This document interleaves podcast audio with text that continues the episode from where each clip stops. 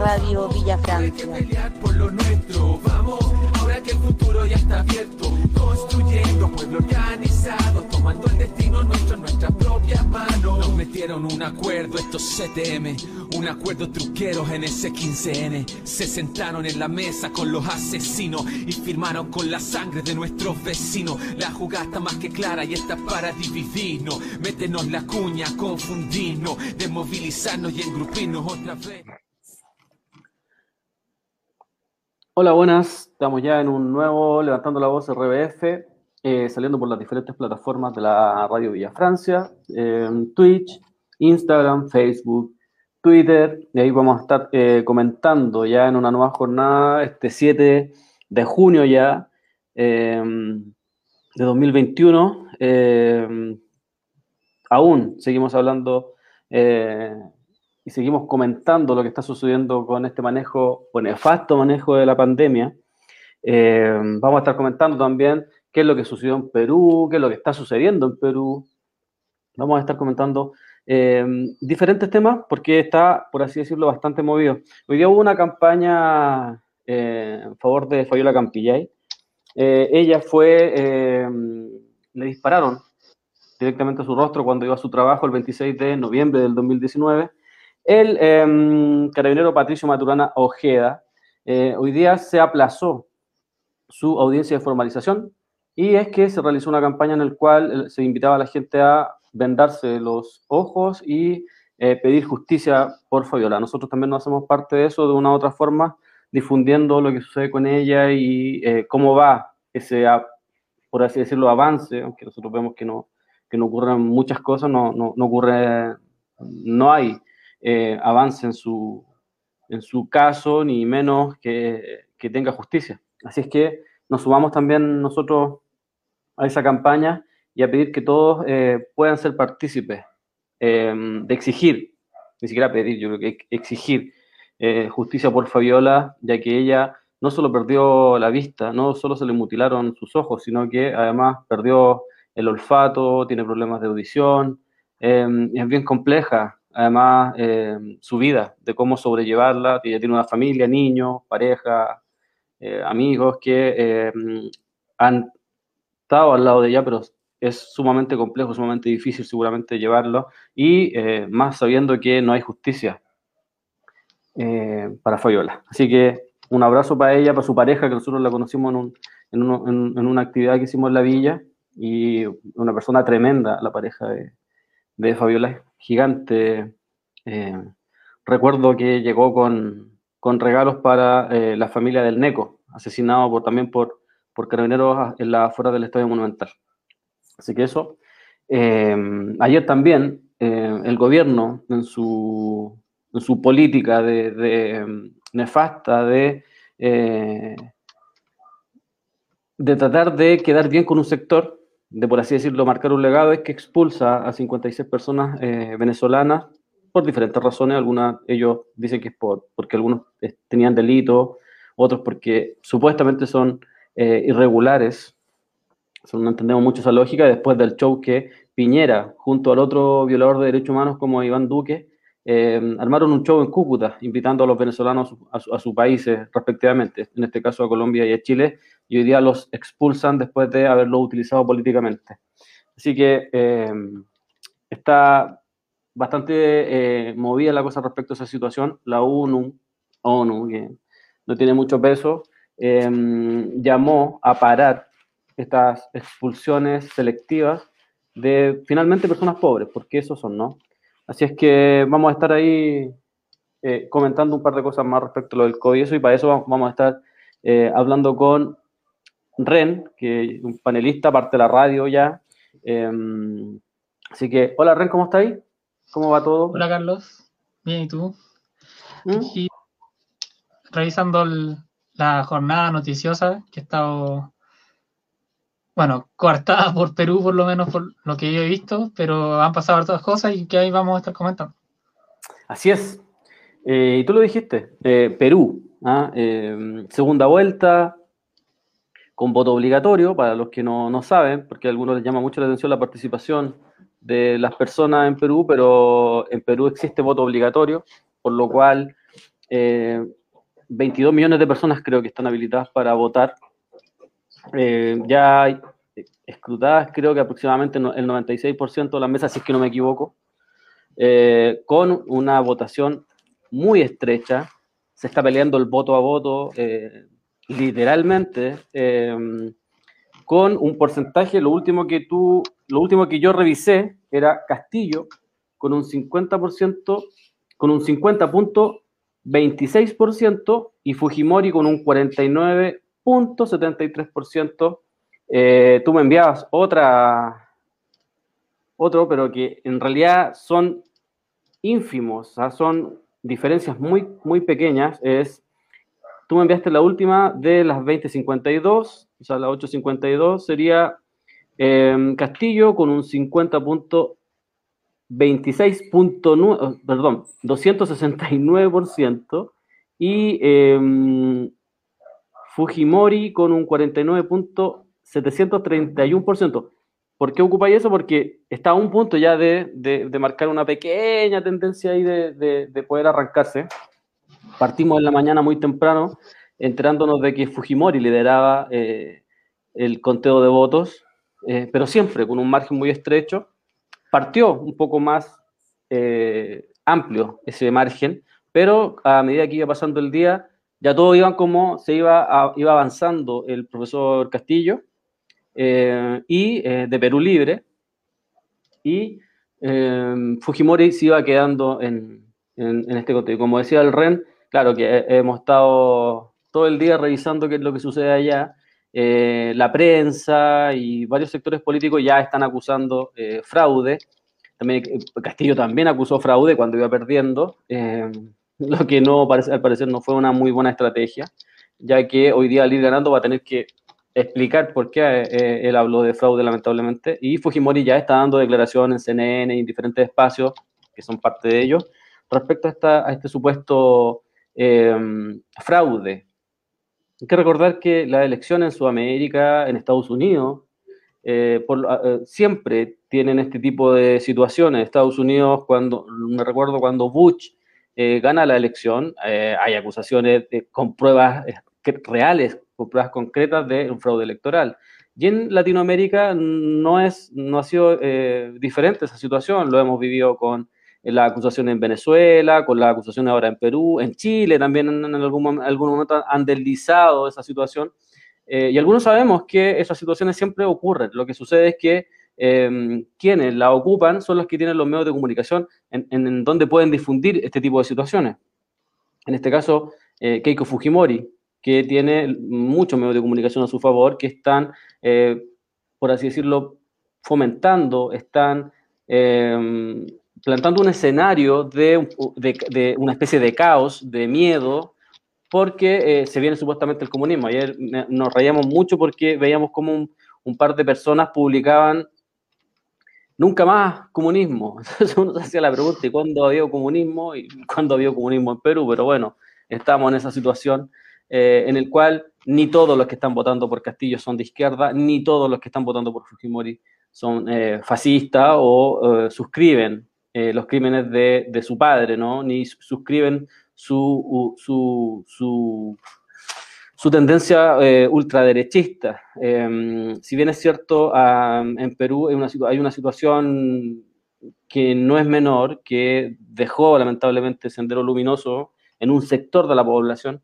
que odia a esa izquierda em, y que no, no permite a la izquierda crecer en ciertos espacios, lamentablemente por, un mal manejo ahí de, de, las, políticas que eh, eh, aplicaron e implementaron. Em, entonces, es muy difícil, no es el mismo escenario que en Chile. Eh, incluso por muchos años en Perú la izquierda fue muy mal mirada muy, muy mal mirada. Entonces, han sido años de trabajo en la, parte institucional, en la parte eh, em, electoral. Y hoy día también eh, hay que reconocer y hay que recordar que eh, estamos con em, un voto que es una especie de no a la corrupción, no a, la ultraderecha en, en, en Perú. No es tanto un apoyo al profesor Castillo en este caso, sino que es más de no Fujimori. Eh, entonces eso hay que tenerlo en consideración a la hora de supuestamente ganar, ganar lo digo bien entre comillas, porque la institucionalidad generalmente perdemos, independiente de que se ganen los puestos, eh, a la larga se termina perdiendo. Entonces eh, hay que estar atento a esa, a esa situación. ¿Qué te parece a ti, Ren, lo que está sucediendo en Perú hoy día con, con esta elección muy, pero muy estrecha? Eh, con respecto a lo, primero, lo de las cifras, como que hubo una actualización mínima, así como tú decías ahí, la, la cifra que teníamos era eh, 50%.269, bueno, ahora para Castillo ahora aumentó a 50%.271, 0.2 puntos de diferencia, o sea, ya una cosa mínima, mínima, literalmente el voto a voto. 80.000 votos, 40.000 votos, dicen algunos. claro, menos de 100.000 votos de diferencia.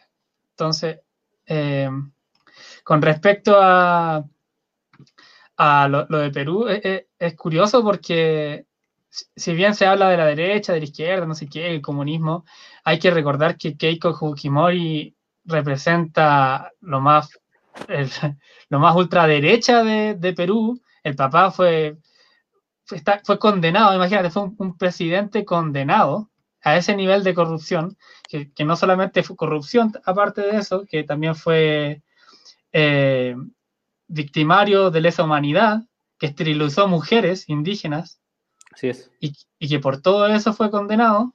Entonces, que, esté tan, tan, tan reñida la, la, la elección deja, deja ver que, bueno, que algo pasa ahí muy, muy fuerte, muy violento también, porque no puede ser que es como que ahora el hijo de Pinochet estuviera así a punto de ganar una elección. Oh, Piñera.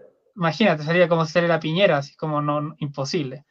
Entonces, bueno, esos son los resultados que siempre se han dado acá en Latinoamérica, como, como parte de la, de la intervención gringa, así que no, no, es de extrañar que, como tú bien decías, los medios son, tienen gran responsabilidad en esto, en determinar quién, quién puede ser posicionado públicamente y quién no. Así que un saludo. Perdón, perdón, pensé que ahí. Perdón. Dale nomás. Sí, dale. Terminado. Saludos, Harrison Ford dice: Saludos, compa. Mucho aguante y, agradecimiento por el apañe diario. Gracias a ustedes también ahí por, por estar conectados. Em, sí, pues todo el, pero Latinoamérica ha sufrido eh, avatares complejos que no son eh, tan fáciles de determinar. A, mí me llama mucho la atención cuando esta parte de la institucionalidad, eh, todos estos partidos políticos que son de que son parte de esta de este modelo, que participan de este modelo, hacen esos análisis que son como bien simplistas, ¿no? Eh, en el cual solamente se trata de voto y de con quién te juntas. Acá, lamentablemente, tenemos eh, intervenciones, como lo decía el REN de Estados Unidos, intervenciones incluso China, de Rusia, intervenciones de, diferentes países, no solamente de Estados Unidos, cuáles intervienen finalmente eh, las políticas internas de cada país, de cada territorio, porque tienen intereses en lo económico, tienen intereses respecto a los recursos de cada país y las alianzas que van haciendo cada uno. Em, hoy día vivimos un escenario que, si bien es cierto, ya está lejos de, la Guerra Fría lo que tiene que ver con, el tiempo, pero las consignas eh, son muy parecidas, ¿no? Eh, respecto al, anticomunismo ese que se vive de la pobreza, como si viviéramos en Latinoamérica, viviéramos muy bien, ¿no? Eh, como si en Latinoamérica este modelo implementado a la fuerza, no solamente en Chile, sino que en Perú, en Colombia, en el mismo Brasil, eh, y que lo han mantenido por intermedio del miedo y de la, fuerza, no estuviera muy bien, eh, no estuviera viviendo eh, muy bien. Hay que recordar la pobreza que se vive en Colombia y que determinó que millones de personas salieran a protestar y salieran a protestar hasta el día de hoy, y enfrentándose a la policía y enfrentándose a una derecha que es brutal, que es una derecha fascista, una derecha además financiada por Estados Unidos constantemente, no solamente con, em, con eh, armas, sino que eh, con diferentes eh, formas de reducir al pueblo, ¿ah? eh, entrenamiento a, personas que se transforman en paramilitares y que combaten las eh, revueltas de los pueblos. Eh, eso sucede en Colombia, eso sucede en Brasil. nos tienen viviendo también que en Brasil cada día crecen más las favelas. Nos tienen viviendo también que cada día más crecen los campamentos en, Chile, por ejemplo, Viña del Mar, con, con la comuna, con, si con uno de los presupuestos más grandes del país, pero al mismo tiempo con muchas, miles de personas sin eh, alcantarillado, con miles de personas sin acceso al agua potable, con miles de personas en donde se tienen que ir a vivir a campamentos. En Santiago estamos viviendo una situación parecida. Entonces, cuando se habla de esta pobreza, sería bueno establecer de qué pobreza se habla. Y cuando estos partidos políticos institucionales eh, hacen su análisis solamente de generar más, mayor cantidad de votos, creo que también es un error eh, eh, político, porque no se sientan bases eh, fuertes. No hay un, Porque tú tienes que tratar de, imponer, lo digo, tu ideología en el sentido de que se reflexione en torno a lo que tú buscas por intermedio de la política. lamentablemente, en, en, Latinoamérica, la reflexión de los pueblos es tratar de la urgencia, tratar de salir de esa pobreza constante que nos tienen viviendo día a día. Entonces no hay una reflexión más allá de cómo fortalecer eso. Yo creo que eso es una deuda de estos partidos políticos que finalmente han sido instrumentos del modelo, no, no, no han servido a los pueblos. Algunos creen que esto se trata solamente de fiscalizar, que, creen que se trata solamente de cambiar a un, a un par de, de, figuras, pero no, los partidos políticos tienen un problema mucho, tienen un problema de origen y que tiene que ver con su estructura. Su estructura es una herramienta que sirve constantemente al modelo capitalista que trabaja en pos de los empresarios, que está diseñada para esa situación. Entonces, por mucho que tú cambies a todos los militantes de un partido, por mucho que eh, tú le cambies el nombre a un partido o a una coalición, como lo hace constantemente la derecha, probablemente eh, la situación no cambie. Y es lo que, por ejemplo, ha sucedido en Chile, en Perú, en Colombia y en, Brasil, por ejemplo, en donde terminan, los partidos terminan cooptados porque el diseño del modelo permite esa situación.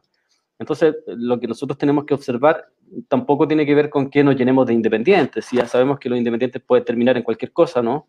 Eh, sino que tiene que ver con cómo nos organizamos finalmente, eh, con cómo planteamos y cómo conformamos un proyecto de pueblo, ¿ah? de pueblo latinoamericano, porque además hay que entender que ese, ese que, que algunos creen que es un fetiche de, de, que tiene que ver con esta unión de Latinoamérica, esta, esa unión de, de, Latinoamérica tiene que ver única y exclusivamente con acumular una fuerza. No tiene que ver con un fetiche de ah, todos unidos, abrazados y todos con la manito arriba, sino que tiene que ver con eh, aunar fuerzas para poder combatir a los imperios. Eso es lo que se, se, termina finalmente imponiendo. Ese es el objetivo. O sea, tú necesitas una, una, unidad y un proyecto dentro de cada territorio que tiene que ver con un país, pero además necesitas que cada territorio luego se una con otro territorio para poder acumular fuerza. Eh, hay que recordar, por ejemplo, que el presupuesto de un, eh, si no me equivoco, de uno de, los estados grandes en Estados Unidos, equivale a todo el presupuesto de los países sudamericanos. Eh, entonces, eso no es menor. Eh, hay, una, hay una acumulación ahí eh, que hay que ir forjando, que hay que eh, tenerla en cuenta para impedir que Estados Unidos o cualquier otro imperio, sea el chino, el ruso o, o el que sea, eh, se venga, venga a, a, intervenir nuestros países, que venga a intervenir el destino que cada país decide tomar y decide enfrentar. Así que um, fuerza nomás a los hermanos peruanos dentro de lo institucional. O sea, lo institucional es una cosa, puede que gane el profesor Castillo, pero después viene la parte difícil que tiene que ver con, con toda esa parte política que no, que no necesariamente es institucional, sino que es cuando la derecha ahí realmente aparece y muestra su cara, como lo decía el Ren. Ahí es donde aparecen los Fujimori matando eh, comunidades, en donde aparecen con todo su, su terror. Eh, y, y, para poder enfrentar eso necesitáis un nivel de organización y unidad. Eh, no necesitáis solamente, ahí no te sirven los votos, no, no te sirve simplemente haber, haberle dicho a una persona anda a votar y, eh, supuestamente tu trabajo fue haberla eh, convencido, ¿no? De que fuera a votar, sino que tú necesitáis convicción, convicción de que y, la claridad suficiente para poder explicarle a, la gente que, que, que, quizás cree que estas cosas no van a volver a suceder, de que cada vez que tú ganas de lo institucional, que el pueblo gana de lo institucional, eh, probablemente la derecha va a venir por ti. Si no, pregúntale a, a, los hermanos bolivianos. Ganaron en, lo institucional eh, y cuando empezaron a implementar eh, su proyecto, que incluso no lo han podido implementar, vinieron por ello. O sea, y vinieron y mataron a miles de personas, a miles de, a cientos de comunidades. Eh, y, a nadie, y a nadie vimos eh, reclamando ni protestando por eso. No, no vimos protestando ningún paladín de la democracia chilena, ningún paladín de la democracia de Brasil, no vimos protestando a nadie. Eh, tampoco vemos protestando a nadie por la muerte a diario que viven los, los, hermanos colombianos. Entonces, eso hay que tenerlo claro. acá en esta, los pueblos están solos. y los pueblos son los únicos que se pueden defender del ataque del fascismo que eh, impera en cada uno de estos gobiernos o en, cada uno de estos territorios que tiene que ver con la derecha. Entonces, fuerza nomás a, exacto, el Pablo J. 1963 dice, no, no sucedió, algo parecido en la década de los 70 con la Unidad Popular, exacto, o sea, Chile se le entregó toda la generación de electricidad del país a China, exacto, ahí el Peuma también está saludando, entonces son, son cuestiones que hay que tener eh, en la cabeza todo el rato. No hay que olvidarse, esto no se gana con votos. Eh, los votos son parte de una lucha, seguramente, son parte de visibilizar quizás algunas problemáticas, alguna demanda, son parte de, algunos señalan incluso hasta que son parte de, esta, de estos triunfos morales que necesitan los pueblos para poder eh, tomar fuerza. no, no, la verdad es que a mí no me, esos triunfos morales no me, no me convencen del todo porque creo que lo que terminan haciendo es nublar un poco eh, la vista de lo que realmente puede venir y que seguramente va a ser brutal si es que gana el profesor Castillo en, Perú. ¿Qué te parece a ti, Ran? Me alargué, parece un poquito, ¿no? no, está bien, pues porque, porque es cierto. Eh, tiene que haber una organización territorial que se condiga con los resultados de la urna, si no, no tiene ningún mm. sentido. Si no, un número más como dicen por ahí, un número más que alguien interpreta por ahí y, ahí no sirve de nada. Entonces, es importante que haya una organización territorial. Ahora sabemos que es lento, que va a ser un proceso. Lo estamos viviendo ahora mismo, que, es, que se diluyó un poco el. Ya se guardó un poco la revuelta y se empezó a ir para la casa. El jueves hablábamos con Julio Cortés, que nos decía lo mismo, o sea, como ya. La revuelta ya se acabó ya hay que empezar a, hay que seguir construyendo. Así que yo creo que por ahí va va el camino, de a poquito, de, la forma que cada uno pueda nomás. Y bueno, la, unidad básica yo creo que es como el tema de los barrios, que los barrios se vayan organizando primero, después comunidades. Y tampoco es que nosotros tengamos la solución a todos los problemas y tengamos la receta y vamos a publicar la receta de cómo hacerlo, sino que tiene que ser como un, tiene que ser un tema de autodeterminación, que las mismas personas decían. Mira, hay un, un tweet por aquí, déjame encontrarlo, que dice así. Dice,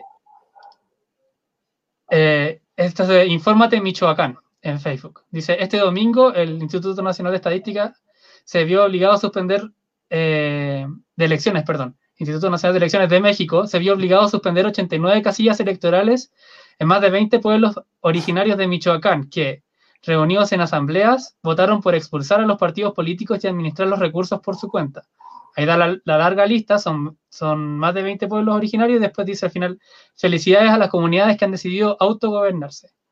Viste, acá hay un voto, por ejemplo, acá la gente votó también y alguien contó los votos y todo, pero fue una decisión autogestionada, determinante para ellos mismos. Entonces, no necesariamente tenemos que ser indígenas ni, ni, ni hacer eh, de Michoacán para poder hacer algo así. Eso solamente tiene que ver con la voluntad de las personas. Entonces, bueno, ese es uno de los ejemplos a seguir por, por, todos nosotros acá en este territorio llamado Chile. Sí, finalmente uno, uno, uno, cree que, como decís tú, que no, la, la verdad no, no, no, la tenemos nosotros y la tuviéramos nosotros, pero si uno cree que la organización te permite dar eh, muchos avances, ¿no? De hecho, uno lo ve en, cosas súper simples. cuando hay alguien que está enfermo y alguien se organizó con sus vecinos para armar una completada, logran dar cierto parche, ¿no? Es como una especie de parche, cierta solución. Entonces, con cosas súper simples, como organizativas, tú logras avanzar. Imagínate plantearse otras, otras, otras cosas, las necesidades, por ejemplo, de cada, de cada territorio, plantearse esas necesidades y organizarse en torno a eso. seguramente que entenderíamos con mejor forma, con más lucidez, eh, la situación y entenderíamos finalmente, se va entendiendo porque uno en el tiempo lo va, logra entender que eh, este sistema, no solamente hablo del chileno, sino que en el mundo, no está diseñado para resolver ninguna demanda social. Es por eso mismo que aquellos que dicen que esto se, esto esto se debe, simplemente se trata de más fiscalización, no se trata de cambiar nombres corruptos por, por nombres intachables, eh, ese no es el problema. el problema es que eh, esto no está diseñado para resolver ninguna demanda. Entonces, al no, al, no estar diseñado para aquello, eh, vamos a estar incurriendo constantemente y cayendo constantemente en situaciones que van a ser em, un error. Van a ser, finalmente, van, a terminar siendo un error político. Mira, voy a leer un poco acá que la KTC dice internacionalizar la causa. Se hablaba también ahí de, de que en Europa están hablando un poquito más allá de ese, de anticolonialismo que se va entendiendo, además, ¿cierto? Así es. Eh, movimiento estructurado, movimientos, punto estructurado dice apañarse todo el rato. Eh, dice Resistencia Popular Unidos Organizados. Pablo 1973 dice ¿cómo? ¿Cómo que se acabó la revuelta y nuestros presos políticos, libertad a nuestros presos políticos, no descansaremos hasta que lo suelten? Así es, pues, compañero. Eh, en, esa, en esa estamos tratando de, no soltar eso de, sin condiciones, ¿ah? que no vengan a, decirnos que necesitamos condiciones para eso. Eh, insisto, hay que entender el diseño de este modelo no va a dar soluciones, se, no se trata de mejorar algo que no está diseñado para dar soluciones. Eso es un error político gigante. Em, ahí es cuando cae la palabra de cajón alienado, ¿no? Que, ese alienado que cree que de verdad esto se soluciona con un par de votos y que se trata de simplemente darle más alumnos a la gente. Eh, no es así no es así, eso es falso. De hecho, los partidos políticos son una herramienta constante de un modelo hoy día. Esos partidos políticos deben acabarse. El partido político sí es necesario, pero esa la figura actual del partido político no. No. es. Menos con sus militantes. Sí, hay una palabra también, aparte de, lo que dijiste, que es la alienación, que es la enajenación. ¿Mm? es como un, poco de lo que se va viviendo, ¿no? es como esto, esto de perder un poco el rumbo o estar como medio adormecidos, como que la revuelta nos vino a remecer, pero como que, como que se empezó a volver un poquito a ese, a ese, a ese camino, que como que se, se delegó demasiado en, las urnas, quizá o en el proceso institucional. Así que, bueno, llamados a ese, a no, a, si usted cree en la institucionalidad, bueno, pero también organícese en su territorio y no necesariamente tiene que ir a una asamblea tampoco. Ese es el tema, no es que uno tenga que estar en la asamblea o ir a hacer barricadas, que ojalá lo haga, pero, pero también hay otras formas, por ejemplo, desde nuestras profesiones o desde lo que nosotros hacemos hacia la comunidad. Entonces, cada, cada barrio tiene sus necesidades y cada comunidad tiene sus necesidades y ahí hay que, hay que saber adaptarse y participar de ellas.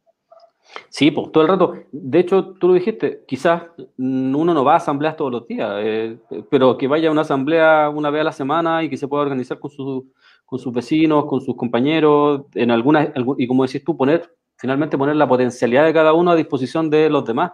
Tiene que ver con eso. Eh, seguramente estaríamos avanzando mucho más rápido de lo que vamos a, avanzar eh, versus la, la, lentitud con la que se avanza hoy día. Hay mucha gente que, por ejemplo, te habla de que la institucionalidad permite más rapidez y eso es absolutamente falso. Eh, si uno toma los tiempos de la que se toma la institucionalidad para intentar resolver algo o para intentar cambiar algo, no son muy, no son muy diferentes. De hecho, por algo son 30 años, ¿no? Yo diría que son 50, pero bueno, algunos dicen que son 30 años en los cuales eh, prácticamente no se avanzó en nada. Los de siempre te van a decir que se avanzó en la pobreza, que se redujo no sé qué, pero finalmente lo, lo que nosotros debemos determinar es una sociedad nueva, una sociedad diferente, que no tenga este, nivel de demandas, este nivel de problemática en la cual vivimos día a día. Eh, y resulta que las demandas sociales son las mismas del 70, son las mismas del 1900, son las mismas del 1830, eh, son las mismas demandas. Eh, salud, educación. Entonces, eso te, te marca que el modelo nunca ha dado solución y nunca ni siquiera ha estado cerca de la solución. y la vez que lo tuvo, o que puso, por así decirlo, el, capitalismo al servicio del pueblo, que fue en, 1970, bueno, vinieron por nosotros y se acabó esa supuesta esperanza. Em, así que eso, mira, voy a, voy a leer un poco acá. Eh, Katia Cereceda dice, en Europa y sobre todo en Berlín dimos mucha pelea. Distopia dice, la verdad es que pensaría en que la elección de Castillo sería un avance y una ganada para el pueblo. Bueno, me parece. Distopía también dice, pero haciéndome una pequeña búsqueda en Google de su partido, encontré que está metido en harta corrupción. ¿Qué tanto es ganada al, tanto es ganada al final? Sí, pues es que yo creo que incluso no solamente por la corrupción. Eh, Irio dice, yo no creo en un partido político, creo en un sindicalismo federal y asambleario, me parece. Yo creo que, por ejemplo, todo ese tipo de situaciones, yo creo que son buenas eh, en asambleas. ¿Cachai? Eh, a la gente izquierda le gusta hablar caleta. Eh, te planteas con un par de compañeros, y discuten ese tipo de situaciones, ¿cachai? Y yo creo que, y, lo más importante creo también, que tiene que ver con discutir no solamente ese tipo de situaciones, sino cuáles son los escenarios probables en los cuales la derecha va a venir a desarmarnos, va a venir a, aplastarnos. Yo creo que eso siempre hay que planteárselo, porque la derecha nunca se va a ir para la casa. Eh, eso también es otro error y, otra, y otra mentira, eh, incluso de muchos personajes que están participando en la institucionalidad en los diferentes países en Sudamérica que hablan, como, hablan de que pareciera que la derecha se va a ir para la casa y la derecha jamás se ha ido para la casa, la derecha está constantemente boicoteando los procesos eh, populares. Eh, Iván Naudán dice, totalmente de acuerdo, la socialdemocracia solo pretende maquillar el capitalismo, el capitalismo y democracia están destinados a divorciarse. Absolutamente. ¿cachai? Y eso no es que lo digamos nosotros, no es que lo diga Iván, son causas, o sea, hasta los hechos concretos ahí de que esta supuesta democracia a veces, a veces dicen, no, es que la democracia es imperfecta, hay que arreglarla nomás, ah, hay que pintarla un poquito por aquí. Perdón, esta democracia es la misma la democracia que está matando a los compañeros todos los días en Colombia, es la democracia que está metiendo terror en Perú, es la democracia que persigue al pueblo mapuche, es la democracia que eh, le está quitando sus territorios y está asesinando al pueblo palestino. esta democracia es la misma que va y usurpa los territorios, los recursos en África. Entonces, ¿De qué democracia estamos hablando? Eh, eh, ¿Cuál? ¿Cuál de todas? ¿Cuál de todas de, esta democracia? La democracia de Estados Unidos, donde existen 40 millones de personas que no tienen acceso a ningún tipo de, salud, ni educación, ni vivienda, ni, ni siquiera tienen para comer. Eh, entonces, ojo cuando se habla un poquito de eso de la democracia, porque es como te enjuagáis la boca con la democracia, habláis de la democracia, pero resulta que si vamos a lo concreto, la democracia de la cual algunos dicen que es imperfecta o la democracia de la cual se habla es esa democracia la democracia que está matando hoy día a la gente que sale a protestar por tener derechos en, Palestina, en Colombia o en Chile, es la misma democracia que asesinó a Matías Catrileo y a, Camilo Catrillanca. Entonces, ojo, con, Hablen las cosas como son, eso se llama anarquismo. No sé a qué te refieres, eh, yo no soy anarquista y me creo, que el REN tampoco. Eh, y no sé a qué se refieren con Ángela, González presente, Ángela González presente. Todo el rato. Un saludo para Carlos Astudillo, que está siempre ahí desde Quiricura levantando esa situación, compa, que también fue eh, violentado por los militares chilenos eh, y que luego, bueno, en, su comuna fue asesinada Ángela González. Todo el rato presente y, siempre libertad a todos los compañeros sin ningún tipo de condiciones. No tenemos por qué aceptar migajas ni ningún tipo de condiciones. Eso es otra wea. Que de repente uno se alarga con los temas, pero pero en realidad, a esta altura, uno lo que discute es por qué tenemos que seguir aceptando migajas en cualquier sentido. ¿Por qué? Somos los que hacemos crecer este país, somos los que finalmente llenamos, le llenamos los bolsillos a los ricos constantemente. Em, y tenemos que seguir aceptando migajas, eh, migajas por un bono, migajas en plena pandemia, siempre migajas toda la vida. Eh, y no tenemos por qué. ¿Por qué nosotros tenemos que aceptar migajas mientras otros, otros viven en mansiones, eh, tienen cuatro o cinco casas gigantes, auto, helicópteros, comen todos los días, weón, la weá que se les planta? Mientras hay un sector de la población importante, no es menor un sector de esa población, eh, que producto de esa misma riqueza eh, no tiene acceso a ningún tipo de derecho.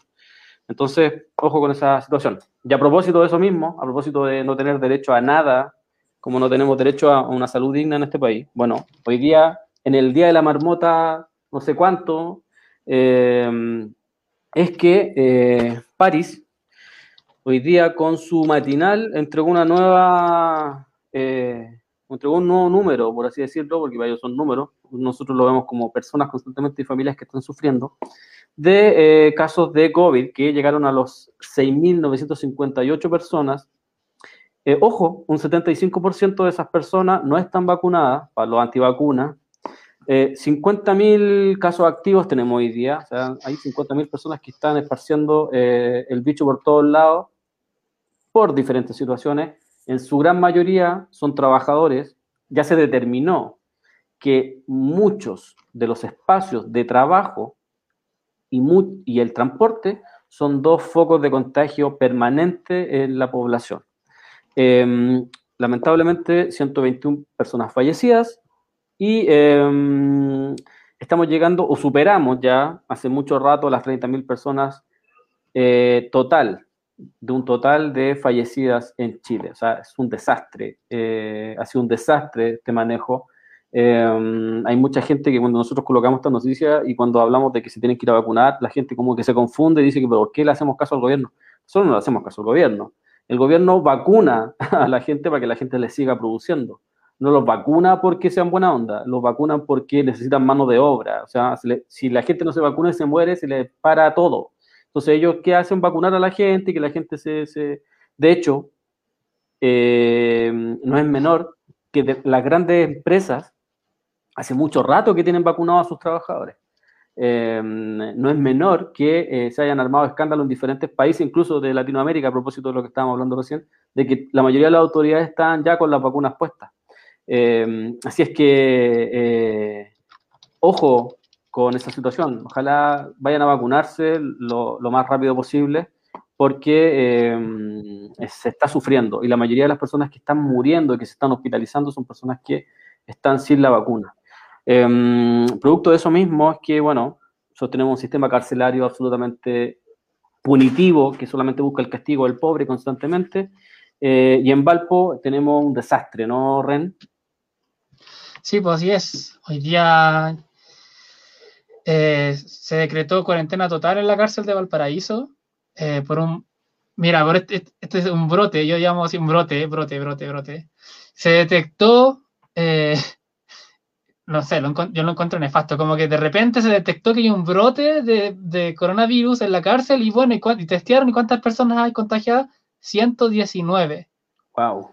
O sea, o se contagiaron todos en un día, que no creo, o realmente no están ni ahí y quién sabe hace cuánto rato que está este brote y que probablemente se está, que ellos mismos ya deben haber sabido y fue tanta la presión que tuvieron que hacer este súper testeo, pero, pero o sea, imagínate llegar a ese nivel de, a ese nivel de, de, descontrol y, por, porque sabemos que las cárceles también están en, en un completo hacinamiento, en, en condiciones insalubres, y podríamos seguir así, ¿no? Y, bueno, y después dicen, ah, pero ustedes apoyan a los presos y no sé qué, la cuestión, que los presos son, ah, son delincuentes. Bueno, pero todas las personas tienen derechos humanos, ¿no?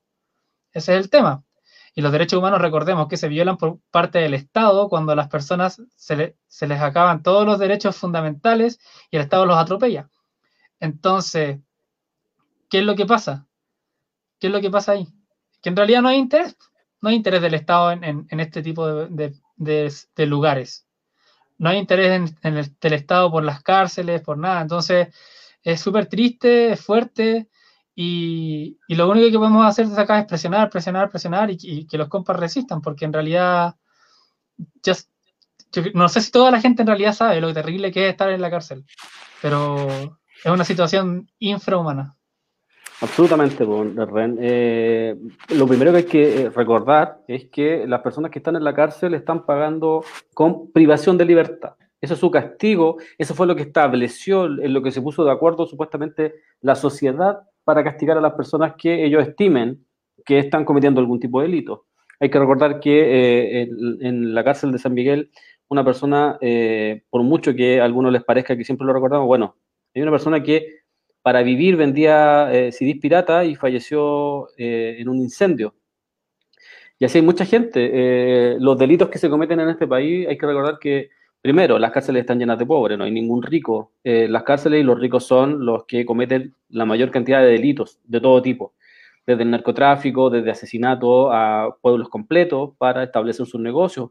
y ellos no pasan ningún día en la cárcel. entonces, claramente hay una visión de clase en esta situación. Claramente es un castigo al pobre por, en muchos casos, por simplemente ser pobre. Vamos a, ocupar la palabra delincuente bien entre comillas, pero bien entre comillas. Cuando los chicos se van formando en el tiempo, cuando un niño de 13 años comete algún tipo de falta, por así decirlo, eh, el que fracasa no es la familia, la que fracasa ahí es la sociedad, que no le entregó las herramientas necesarias para que este chico no cayera en ese tipo de situaciones, para que este chico, este chico no entendiera que el, narcotráfico es el camino más rápido, para que, para que no entendiera que, eh, para que no tuviera que robar a un supermercado para poder comer, eh, porque no sé si entienden de que cuando hay gente que, chicos que eh, roban eh, un supermercado, están robando comida para vender, porque van a consumir drogas quizás, pero no todos, muchos roban porque la van a vender para poder llevar comida a sus casas. entonces, ese desarrollo, por así decirlo, o ese crecimiento, esa formación de, de estos chicos, no es casual, no es casual que se forme o sea, estos chicos no, caen de la nada, no, se formaron de un día para otro. Es un fracaso absolutamente de la sociedad, es un fracaso del modelo que no entregó herramientas y que finalmente termina marginando siempre a los más débiles del modelo, a los que no tienen el contacto, a los que eh, no pueden eh, salir de ese círculo constante y terminan viviéndolo, terminan replicándolo, terminan reproduciendo. Vivimos en un modelo que reproduce pobreza. Al reproducir pobreza probablemente eh, la violencia venga de por sí entonces, eh, los chicos en las cárceles están pagando con su libertad. Ese es el castigo. Lo demás, yo no sé, hay un, hay un afán por querer castigar a esa gente constante. Y lo que no se entiende, lo que no se entiende, es que muchos de los que estamos acá, muchos de los que están escribiendo, nosotros dos que estamos acá, el profe Smith o cualquiera, puede caer en cualquier momento en, en la cárcel y va a tener que sufrir todos esos avatares. Eh, entonces, eh, porque somos pobres, entonces estamos constantemente expuestos a, caer de una u otra forma eh, en, las cárceles. yo creo que, mira, acá Ilio dice, yo no soy anarquista y sé que Radio Villa Francia es marxista, pero los escucho porque en algunas cosas coincido. Sí, absolutamente, compañero, siempre vamos a coincidir en cosas, sobre todo cuando tenemos el mismo objetivo. Renata Brown dice, nos enrostran a diario todo el dinero que gastan en ayuda. Para mí es limona, mientras llenan la plata a los grandes empresarios. Eh, Katia Cereceda dice amnistía para todos los presos políticos. Así es. Iván Naudán dice, no me extrañaría que hubieran metido el virus a propósito en las cárceles. Estoy seguro que los gendarmes no hacen nada para evitar la propagación. Los ven como parias y celebran que se mueren. Absolutamente. Eso, y eso está comprobado. Nosotros eh, recibimos mucha información eh, de, que a muchos chicos que estaban contagiados los trasladaban de módulo en donde había gente contagiada. Y eso lo hacen porque no porque se le ocurrió a un gendarme, y eso también eh, nosotros tratamos de decirlo siempre. Eso tiene que ver con eh, políticas de Estado, de un, de un, Estado que está constantemente castigando. Y si ven que además encarcelan a nuestros luchadores sociales, los van a seguir castigando adentro, porque los siguen torturando, porque torturan a sus familias que están afuera, de una u otra forma. Hay que recordar que en, en Chile, o sea, yo todavía estoy absolutamente asombrado que aquí nadie le moleste de que hayan 11.000 personas en prisión preventiva más de un año. Hay 11.000 personas que están en prisión preventiva por más de un año. Eh, entonces, cuando se habla de Estado de Derecho, entonces cuando se habla de justicia, o se habla de, de, cuestiones de democracia y de que las instituciones funcionan y todo toda esa parafernalia, eh, eso es falso, eso no es real. Eh, y lo tenemos ahí. eso es un castigo del Estado chileno hacia quienes se levantaron contra la ley. Porque si, eh, alguno dice, no, es que con Guille, con Guille hubiese sido exactamente lo mismo si es que a Guille se le para la revuelta. Eh, también estaríamos siendo reprimidos constantemente. Y de hecho lo van a notar en un tiempo más cuando algunos personajes que se dicen de izquierda asuman ciertos puestos de poder, van a ver cómo va a venir la represión igual. Quizás no va a ser tan visible, pero la represión sabemos que se va a venir igual. Eh, y, eso, va, a estar interesante esa situación porque ahí vamos a tener que preguntar era esto, lo que estábamos viendo. Yo estoy absolutamente seguro que la represión se va a venir igual, eh, porque lo hicieron en los 90.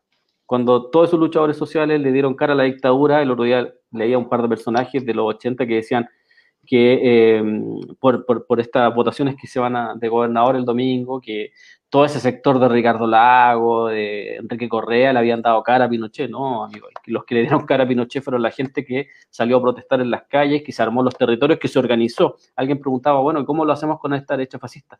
Bueno, nosotros a los, a los pueblos no nos queda más que organizarnos. Pues. no nos queda más que entender de que cuando viene la violencia de ellos, la única que nos va a liberar y la única que nos va a defender va a ser nuestra autodefensa. Y nuestra autodefensa no es más ni menos que nuestra violencia contra eh, estados fascistas que no permiten que la gente tenga mejor vida. Eh, porque para ellos tener una vida como la que llevan, necesitan tener millones y millones de pobres. Entonces, eh, hay que entender esa situación y a nosotros no nos queda otra que organizarnos porque en la organización y en el camino de la organización es que uno va entendiendo cómo ir enfrentando, junto con otros compañeros y compañeras, puede ir entendiendo cómo, cómo ir enfrentando esta situación, cómo eh, darle cara, por así decirlo, al fascismo constante en la cual nos tienen viviendo los estados. Los estados existen, y aquí vamos a coincidir seguramente con Ilios, compañero anarquista, los, los estados, cualquier estado en el mundo existe para reprimir a una oposición de, en cierto territorio, ¿no? En este caso, incluso puede ser Venezuela, puede ser Bolivia, puede ser Chile. Los estados existen para reprimir al, que no, eh, al, pueblo que seguramente está, está contra ellos. Entonces esa situación la vamos a vivir a diario. Eh, y en las cárceles, la cárcel en Chile sobre todo es parte de eso, pues parte de esa, de, esa política punitiva que simplemente busca castigar, pero que también sabemos un fracaso. Hace poco estuvimos a, a Mariel de eh, Anticarcelaria y ella nos dio una clase ahí magistral respecto a, cómo en Chile las cárceles son un fracaso, nunca han dado ningún tipo, nunca, había, nunca ha habido reinserción, nunca ha habido ningún tipo. Lo único que se busca ahí es castigar simplemente, constantemente a los pobres, ¿no, Ren? Sí, pues, exactamente. De hecho, no hay ningún, ningún tipo de reinserción que se, se lava en la boca que no, que, que hoy subieron las tasas de reinserción laboral. de reinserción al, trabajo por parte de presos. ¿Qué onda eso? Como, ¿De dónde la viste? Cuando una persona está presa, y sobre todo que cuando es un caso como, como, como de los casos de, los, de los presos políticos, esa persona le va a costar un montón entrar y reinsertarse a la, a la vía común y corriente. Entonces, en el fondo es como, es como un, es como un, un homicidio social, ¿no? Como que eh, eh, al haber estado preso, aunque haya sido pues, en prisión preventiva, y aunque haya sido con esta presunción de inocencia hasta el final, o sea, tú no vayas a salir y va a haber presunción de inocencia para ti, o sea, va a, tener los papeles ahí manchados, o si, o si alguien te reconoce en una foto, o qué sé yo, entonces no, no podemos hablar de que, de que la cárcel funcione de alguna forma ¿eh? posible. Sobre todo en Chile, que es uno de los países con, peores, con el peor sistema carcelario así de, del mundo es, tremendo en el nivel. La gente, la gente tiene esa, esa, noción de las cárceles gringas, ¿no? Como que uno ve una, una, película gringa y están las cárceles con esas barrotes y con los uniformes. Eso acá no existe. Eso, eso, bueno, allá tampoco, pero acá menos. Entonces, eso es una ilusión, una ilusión que nos, nos vende la, la, tele, que nos vende el sistema a través de su, de su merchandising, ¿no? Pero de verdad hay un, hay una cosa que nadie quiere en Chile y es estar preso. Eso, lo peor que te puede pasar en Chile es estar preso. Sí, todo el rato.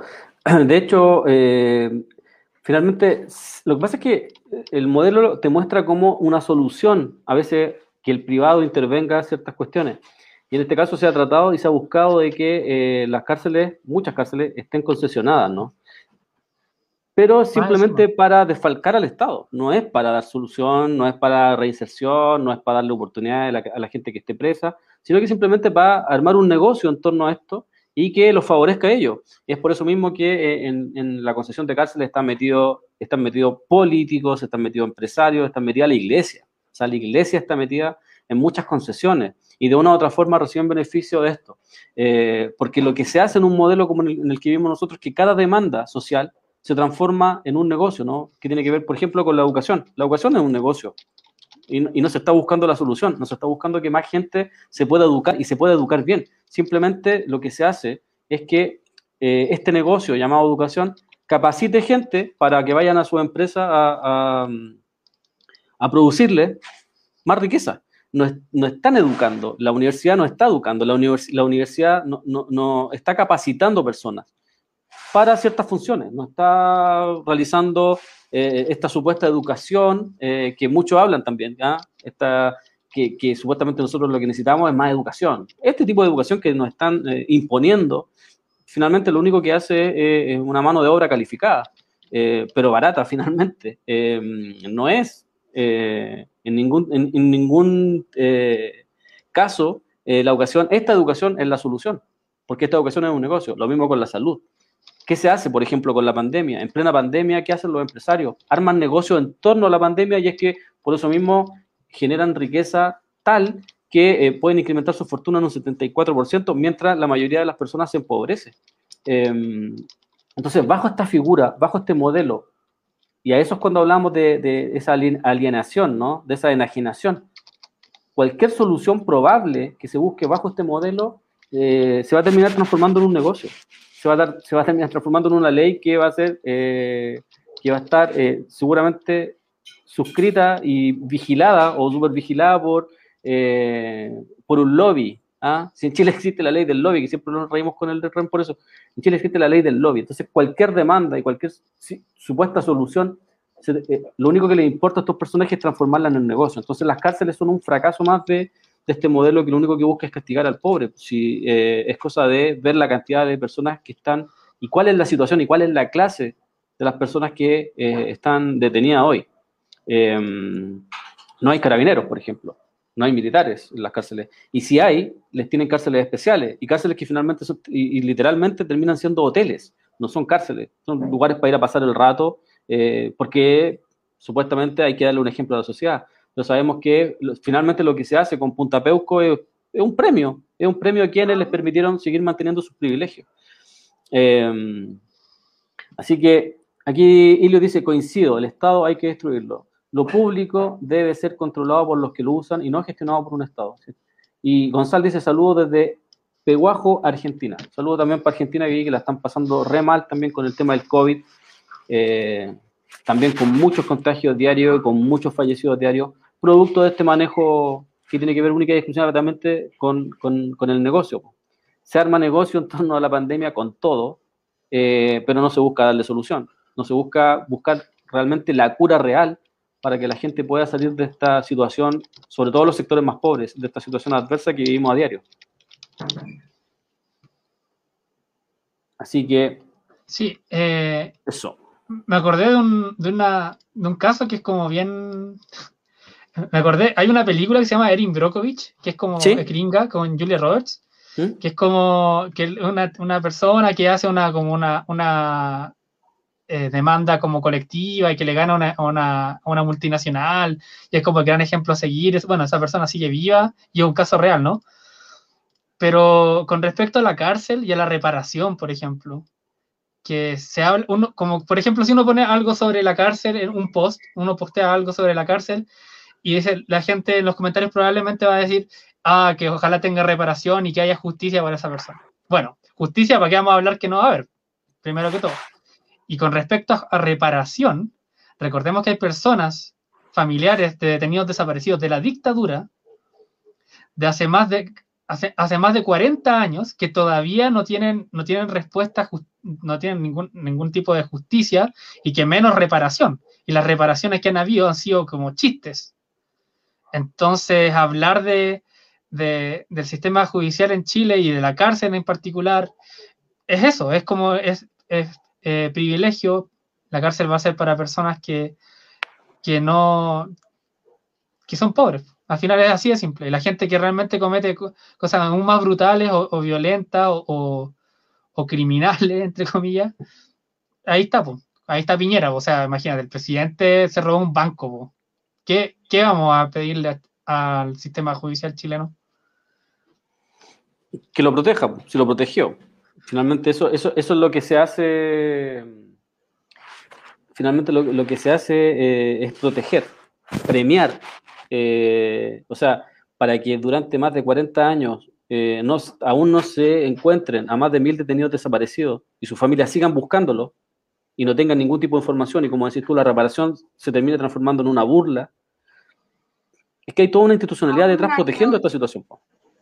Hay una institucionalidad detrás eh, protegiendo a los militares, a los carabineros, a los políticos, porque esta fue una dictadura cívico-militar, cívico-militar que eh, eh, les permite mantener ese silencio, porque deberían exigirlo, ¿no? Exigir que den la información necesaria para poder que esta gente descanse. Hay muchos familiares, como decías tú, que han fallecido, el caso de Ana González, que falleció sin saber dónde estaba su familia, su familia completa prácticamente. Eh, entonces, y esa situación se repite por ciento. Eh, hay, un, hay un constante castigo. Y eso es porque hay un castigo a un sector, hay un castigo a un sector por haberse levantado, por haberse organizado. nosotros siempre tratamos de decirlo, a ellos no lo asesinaron para transformarlo en víctima, a ellos, los, ellos los asesinan simplemente porque son luchadores sociales que querían un cambio estructural real en este país. Y todos los que lucharon y también fueron asesinados también, eh, no fueron, no fueron asesinados o no, y tampoco ellos pelearon por porque nosotros pudiéramos votar. Ellos peleaban y, lo que querían era cambiar este país. Em, lo que queremos muchos.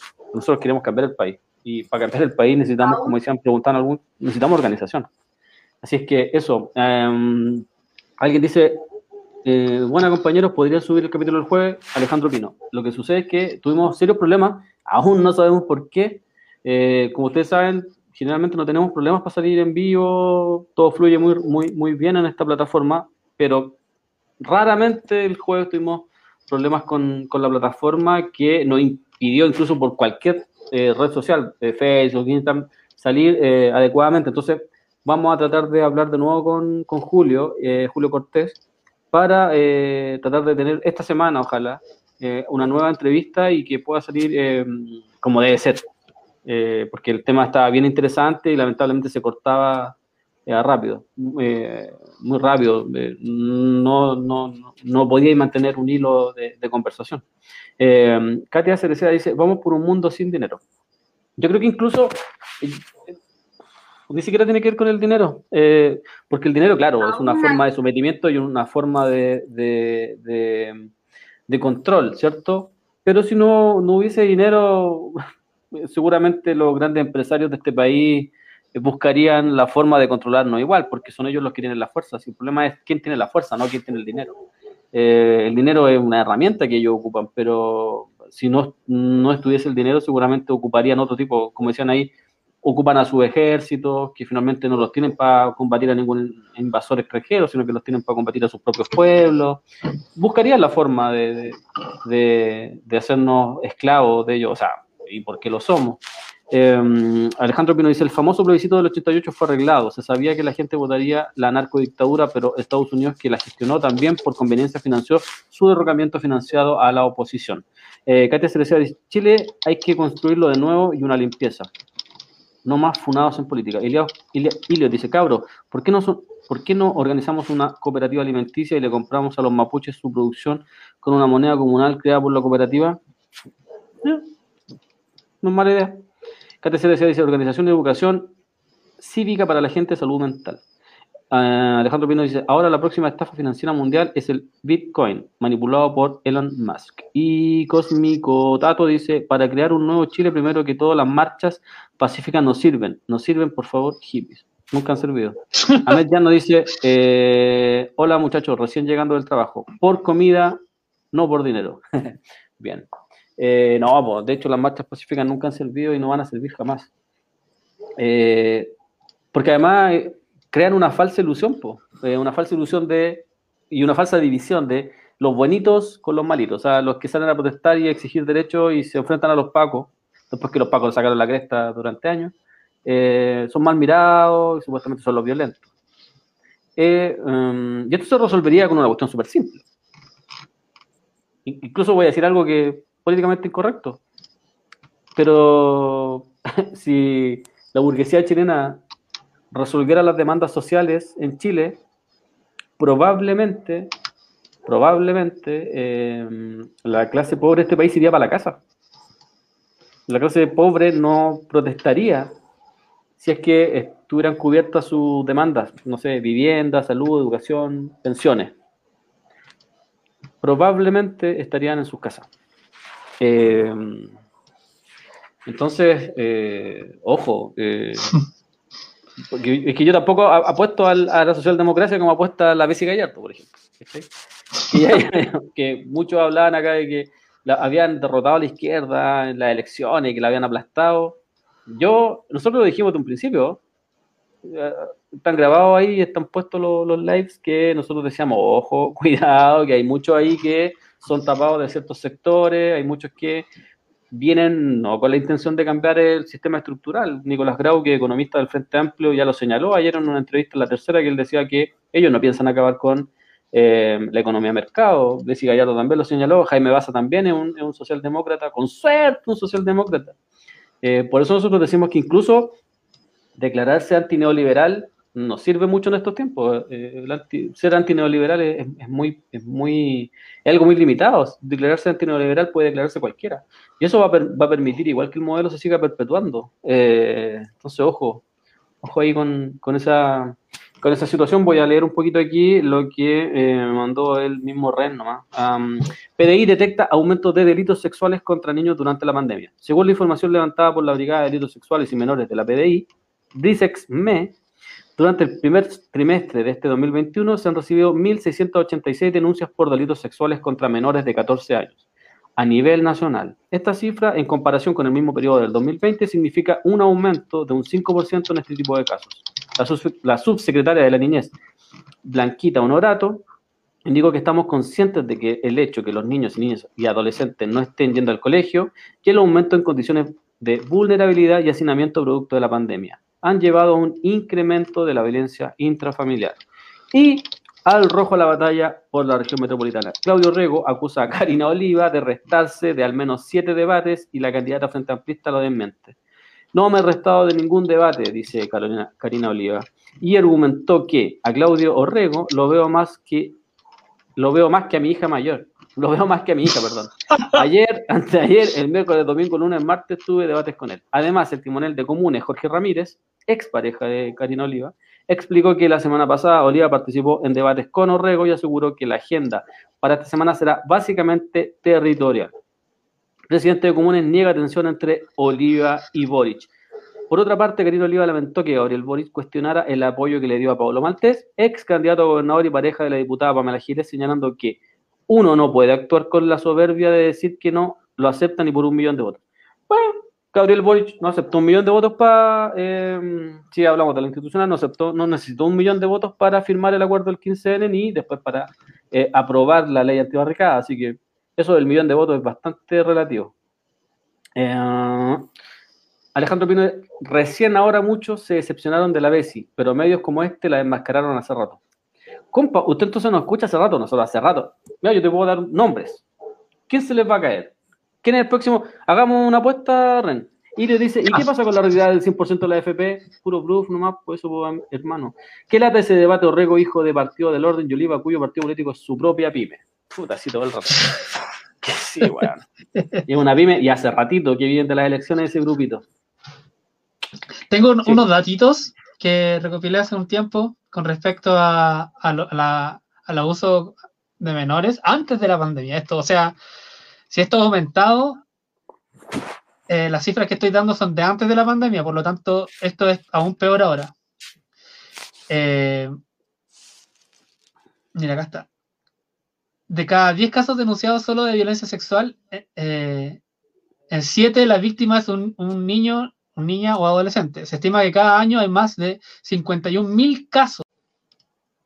¿Al aire ya? Ahora ya. Ya. Em, bueno, no habíamos caído recién y ahora estamos con cero. Em, estamos, hablando, estamos hablando entre nosotros dos. Eh, todo bien, estábamos hablando ahí de, tú estabas dando unas cifras de eh, los niños eh, abusados, ¿no? Sí, Sí, mira, eh, el rango de, bueno, para empezar así como la cifra negra, es que el rango de casos no denunciados hasta el 2018 oscila entre el 70 y el 80%. Y algunos datos indican que el abuso sexual a niños y niñas es el delito menos denunciado del país, alcanzando uno de cada 25 casos. Wow. El número de víctimas ingresadas el año 2006, cacha, antes de la pandemia, que supone que ahora subió, aumenta a 51.360 personas, niños y niñas y adolescentes, de las cuales las víctimas ingresadas por delitos eh, las víctimas ingresadas por delitos sexuales serían prácticamente 141 al día y 6 cada hora, de las cuales 81% se identifica como niña y el 19% como niño. Eso fue el 2006, antes de que subiera, no sé cuánto se estima que subió ahora, pero se estima que subió más del 100%. O sea, imagina, 51 mil casos, eso es, brutal, es un porcentaje si, decimos ya que, los abusos sexuales a menores subieron un 100%, tendríamos, estaríamos hablando de 100.000 casos anuales. O sea que habría una tasa de, tres de, un crimen cada tres horas. Una violación a niños o un abuso a niños, niñas o adolescentes y adolescentes cada tres horas. O sea, es brutal obviamente se le baja el pelo, no se habla mucho, no sé qué, de repente cuando nos enteramos de un, de un caso del Sename, todo el mundo salta, pero esto pasa cada tres horas, y no solamente en los Senames, pasa en todos los hogares. O sea, no todos, pero en todos los que pasa, y es, imagínate, que se sepa al menos, podríamos hablar casi del 1% de los hogares de Chile, si es que, si es que no más. Es, es brutal. El 10%, perdón. Sí, es brutal la violencia que se vive a diario, porque además hay que recordar que eso lo, lo, decíamos un rato, o sea, nada cae del cielo, ¿no? Nada se forma así como la gente cree, por voluntad nomás, sino que son problemas que se acarrean a diario, hay que recordar que más del 40% de los hogares se empobrecieron, seguramente esto trae un montón de problemas, un montón de inseguridades, un montón de, discusiones. Eh, se te escucha el micrófono. ¿A mí? Sí, se te mueve así como. Qué raro.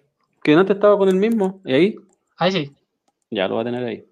Em, trae un montón de situaciones bastante adversas que son complejas, ¿no? Eh, estar todos los días conviviendo. Eh, seguramente hay personas que viven en casas de 3x3, de 2x2, donde viven muchas familias adentro, hay mucho desempleo. Eh, y esto trae un sinfín de cosas que una problemática que se agudiza, ¿no? que se viene viviendo hace mucho rato. Eh, la pobreza, el sistema en donde viven, los, lugares donde se vive, los territorios donde se vive, traen un sinfín de problemas. Además de una sociedad completamente y absolutamente machista, además. Entonces, se suman un sinfín de cosas y lo que viene a hacer la pandemia, no es que la pandemia venga a vulnerar a los niños, sino que eh, esto ya se viene viviendo hace mucho rato, lo que viene a hacer la pandemia es agudizar, a agravar esta situación. Eh, lamentablemente. Em, y por eso insisto y, soy muy más convencido que nunca. A nadie le importa eh, levantar cifras, estudios, no tiene ningún sentido cuando no hay una, una, solución probable, ¿no? Cuando no se plantea una solución que, que dé freno a, este, esta situación. Em, ni las leyes ni ningún tipo de situaciones eh, solucionan estos temas. Entonces es bastante penoso y es bastante triste eh, esta situación. ¿Te parece si vamos terminando? Parece que ya no hay nadie conectado. Si fueron, cacharon que pensaron que no habíamos ido quizás y estamos hablando entre los dos. Así que eso, un saludo a todos nomás y gracias por haber estado ahí. Ren, póngale Wendy. Nos vemos el miércoles. Vamos a estar saliendo martes, miércoles y jueves por una cuestión de... Porque queremos. Lunes. Perdón, lunes, miércoles y jueves porque queremos nomás. ¿Ah? No, puede, puede. No vamos a estar saliendo esos días por capacidad y para poder cumplir, ¿no? Porque se nos está haciendo muy tedioso. Lo mismo que estamos hablando eh, la radio, no, no los compañeros que integran la radio no están ajenos a, a, la situación de pandemia que estamos viviendo. Muchos lo están pasando muy mal. Un saludo a Inés también ahí. Eh, los avatares de la, de, del desempleo y un sinfín de cosas, eh, lo seguimos viviendo a día. Y mm, sí, el Peuma dice, la Lili Aguilera dicen, nos pone caritas y él dice algo raro pasó, se cambió de canal solo. ¿Cómo de canal? ¿Tenemos más canales? ¿No tenía idea? se cambió de canal. no, nos caímos, nos caímos de repente. Nosotros creemos que fue un boicot, venganza del profe Smith, pues lo hicimos trabajar un día lunes pero em, no caché eso de que se cambió de canal. Uh, se cambió de canal solo, ¿caché? Imagínate, vamos saliendo en el 7 y de repente se, solo comenzó a reproducir un canal de RT Noticias. Se cortó, sí, pues. Se cortó, nosotros no sabemos. Ah, ya sé lo que pasó. Mm. Fue el profe. Los rusos fueron. Los el rusos. ruso. Lo acabo de descubrir. o cu- o cuando hablamos de los imperios. ¿ah? Seguramente. Sí, no se olviden de los lobos con piel de oveja en la política. Casi todos. po. Canal de YouTube, dice el Peuma, que ahí se, se cambió. Es por cómo estoy saliendo o EBS de YouTube, dice el profe. Eh, sí, po. Estábamos ahí terminando un poquito de, de dar em, algunos datos que estaba entregando el REN. Ya nos vamos.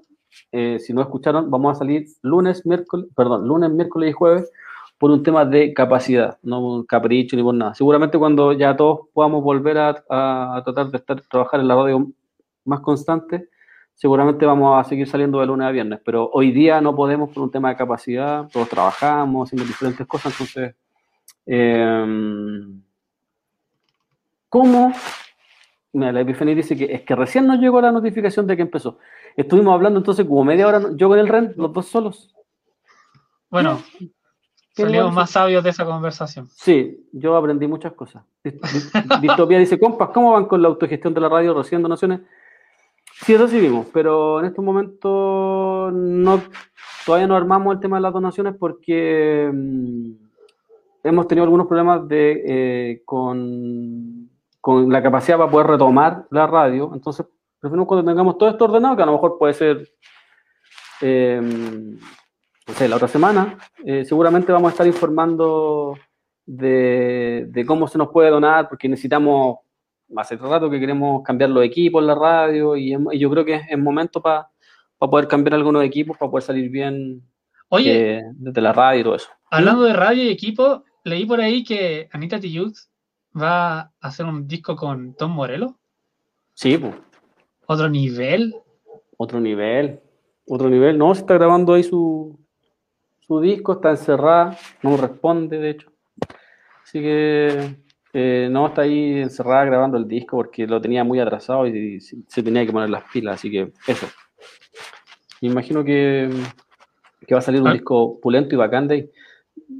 ¿Y vaya a salir que- en el disco, no? No, ya salí en uno ya, así que ya esto fue suficiente. ¿Fue suficiente? Mucha fama por un día. Sí, no creo que lleguemos a acuerdo. Yo creo que no, no vamos a llegar a acuerdo, seguramente económico. Ah, ya me, me tasé más alto, entonces seguramente. Está bien, pues hay que autovalorarse. Exacto, entonces Hay seguramente no vamos a llegar. Sí, no, ya con. Ya canté en una canción, entonces ya con eso ya. Me falta plantar un árbol y criar conejitos. Y estamos. Eso, escribir un libro. Gastar menos agua. No, yo creo que igual te, te gasta agua. sí, igual. Sí. Hablando de los, ¿qué pasa con Jadwe? No sé, Jadwe hoy día apareció de que está apoyando a los eh, candidatos gobernadores en la Araucanía de la del PPD. Eh, oye, pero apenas tengamos eso, pues la Katia Cereceda dice, tengo algo para entregarles a ustedes. ¿Y cómo lo va a entregar? Ya, entréguelo. Lo estamos esperando. Por favor. Eh, y la autogestión de la radio siempre se mantiene, de una u otra forma la estamos manteniendo nosotros y todo eso. Katia Cereceda dice Berlín, Chiloé, Coup. ¿Ya? Y Epifania dice, ah, pucha, jaja. Sí, como que no, aparte se nos cortó la, la- como la, la motivación. No, como que la- Berlín, Chile despertó en inglés, ¿cachai? Woke up. Entonces, por eso Ah, Chile despertó Berlín. Ya, y el, de- y el DM es al Instagram, Jadwe cada, cada diluyendo su color rojo ahora en amarillo. Jadwe siempre ha sido amarillo, Jadwe. Me va a bloquear de nuevo. Jadwe siempre ha sido amarillo, siempre, amarillo, siempre amarillo, siempre, siempre. Buena, Nanita Tío. Sí, bo. Ya no ve los live, pero bueno, así es la vida. ¿Ah? ¿Cómo, cómo? Ya no ve los live. No, pues si está, está desconectada de las redes. Fíjate que no, no ha publicado nada. Porque está grabando el disco así full. ¿Y no, ¿Y no había contratado un community manager y todo eso? ¿No tenía como una, un asesor? ¿No eres tú el asesor? No, Estoy ¿Qué spoileando. voy, a, qué voy a asesorar yo? No asesoro ni a mí. Revisen la revista virtual de Berlín Chile World Cup. La hicimos con mi esposo desde Berlín y un amigo para apoyarlo. Un API y un amigo para apoyarlo. A nosotros. Ya, Vamos a revisar. Muchas gracias. acá se agradece todo. Nosotros somos súper agradecidos de la vida. La vida nos ha dado todo. Va ganando en Perú. Castillo va ganando en Perú, dice Franco Villalobos. Sí, probablemente gane, de hecho. Porque los sectores que faltaban eran sectores rurales donde eh, el, el, Fujimorismo, si es que existe, eh, hizo harto daño. Entonces, la izquierda también hizo un, se mandó unas mal, mal ahí. Pero el fujimorismo fue brutal en esos sectores y esos sectores hoy día están mucho más empobrecidos, son constantemente violentados, entonces em, están votando por, por Castillo, ¿no? Em, ojalá que, eh, insisto, que se entienda que la institucionalidad no, no, no les va a resolver nada y, y, y para mí, yo lo veo así, para mí es súper complejo cuando supuestamente gana alguien supuestamente de izquierda en la institucionalidad porque la institucionalidad no le entrega las herramientas para poder resolver nada. Entonces, se vuelve un balazo en las patas. Porque la gente dice, bueno, al final, viste, estuvieron los de izquierda y fueron igual que los de derecha. Entonces, ¿qué le vaya a decir? Sí, sí porque, porque, porque finalmente la institucionalidad no les va a permitir hacer los cambios estructurales que se necesitan y porque además la gente que entra en la institucionalidad, mucha de la gente que está en la institucionalidad no busca los cambios, no, busca como maquillar, ya, si erais pobre y ganáis 350 lucas, ya, ahora vais a ganar 400, ya. Y con eso estáis. Mientras ellos ganan 6 millones, 4 millones, mientras ellos tienen un montón de contactos, los cuales pueden reproducir su vida sin ningún problema. Eh, pero como decía el Marco Riquelme, eh, tiene que ver con que los de antes, en este caso la derecha, nos pegaba mil latigazos. Bueno, el Frente Amplio, el Partido Comunista o el que venga, nos va a pegar 999 nomás. ¿ah? Vamos a tener un latigazo menos. Eh, eh, entonces, ojo que, hay que entender que la organización es la única que nos va a dar real fuerza para poder realizar cambios estructurales en toda Latinoamérica. Exacto, Franco le dice la institucionalidad no sirven, exactamente. Y mientras no se entienda eso, mientras no se entienda, o sea, nosotros siempre lo hemos dicho acá, acá eh, la gente que fue a votar y la gente que no fue a votar no es ni más ni menos. No es, ese no es el problema. El problema es creer de que la mediante una votación o creer que quedarte en la casa sin ningún tipo de organización va a cambiar así por arte de magia, va a cambiar todo. Eso es absolutamente falso, no, no es real. Eh, hay que organizarse, el camino es duro, el camino es difícil. Vaya a tener muchas más derrotas que triunfos. De hecho, triunfo prácticamente puede, puede que incluso no tengas hasta lograr el objetivo final, que tiene que ver con cambiar un modelo. Y después de cambiar un modelo, tenés que buscar la forma de que poder mantenerte tenemos el ejemplo de la Unión Soviética, que es otro ejemplo eh, que nos permite ver los errores que se cometieron en el pasado y que, que tienen que ver con no transformarte en un imperio, no transformarte en, en lo que constantemente hay negado, o sea, el Frente Amplio y todos esos sectores hablaron mucho tiempo del duopolio, hablaron mucho tiempo contra ciertos sectores y se, se terminaron transformando en la concerta mucho más rápido de lo que ellos creían.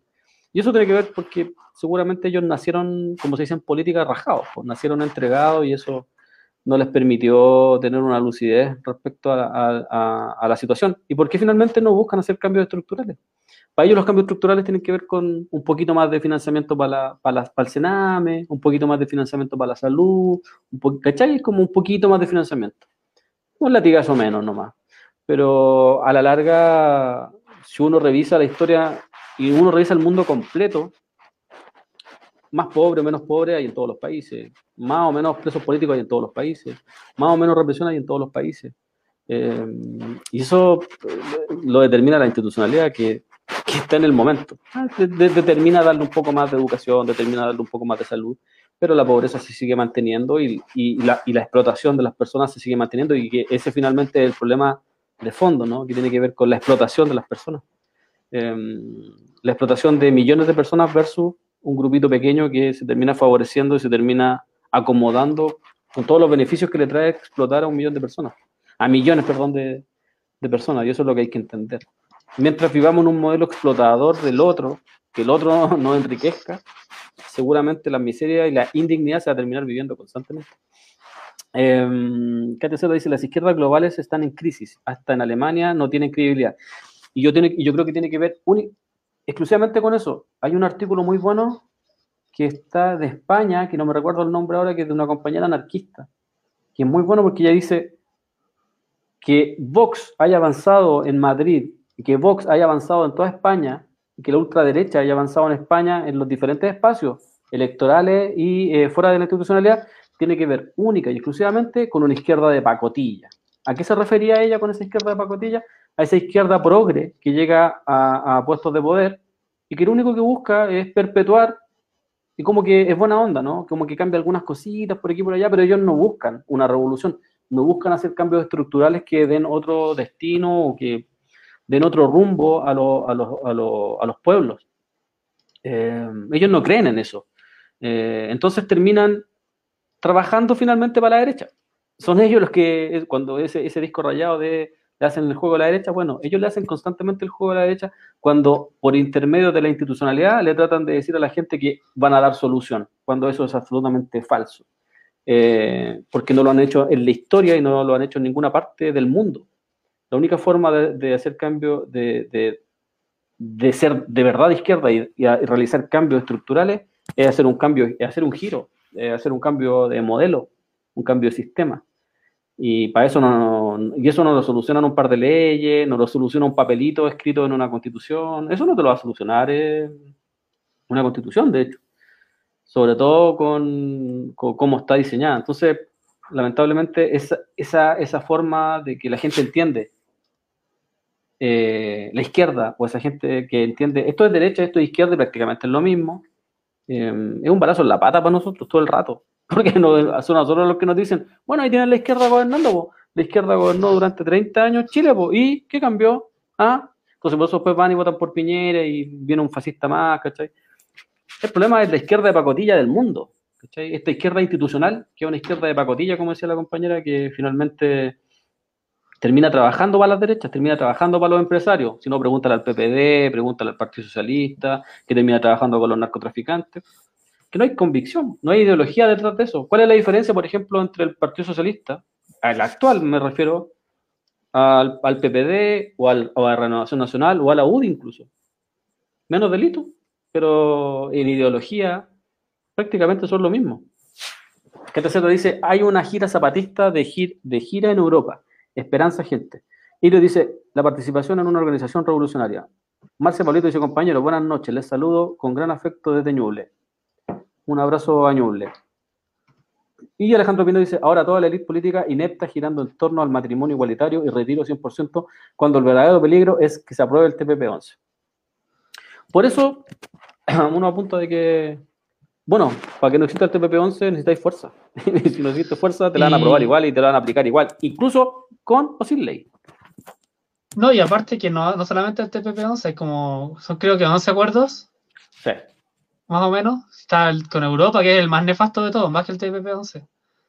Ah, creo que en la semana va, hay un movimiento de personas que está haciendo una actividad con respecto a eso, tratando de, visibilizar el tema del, acuerdo europeo, del, acuerdo de libre comercio con, Europa. Entonces ahí vamos a estar informando un poquito sobre eso. Y con respecto a los zapatistas, no, no es seguro, pero quizás tengamos la posibilidad de entrevistar a alguien de, ahí de la, de la comitiva que anda, anda en un barquito, anda en barco paseando por Europa, colonizando Europa.